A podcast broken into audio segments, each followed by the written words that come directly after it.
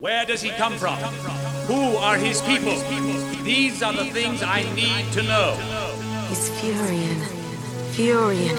Furyan survivor. King Riddick.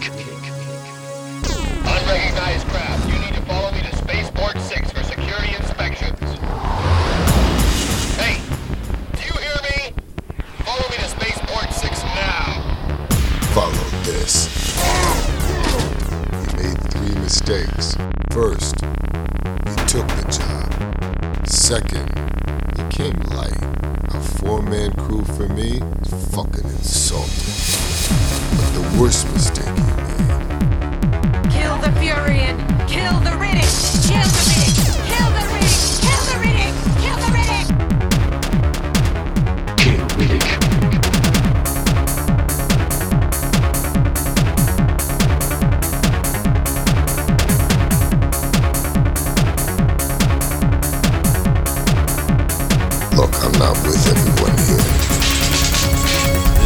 one chance.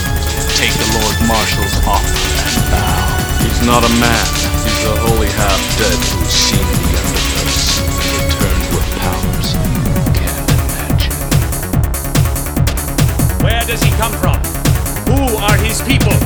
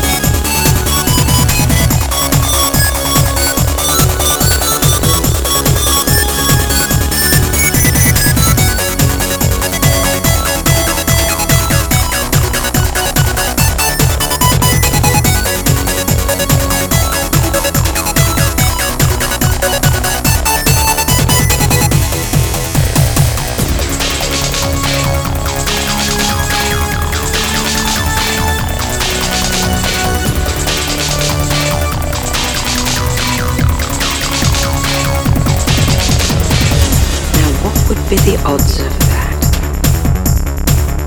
This dark army at the feet of a lone outlaw, and the fate of the rest of the universe. Not even I dare to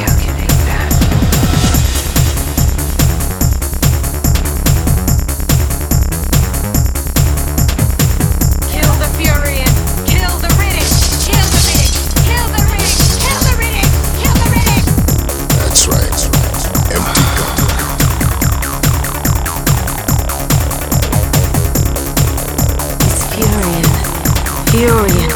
Furyan survivor.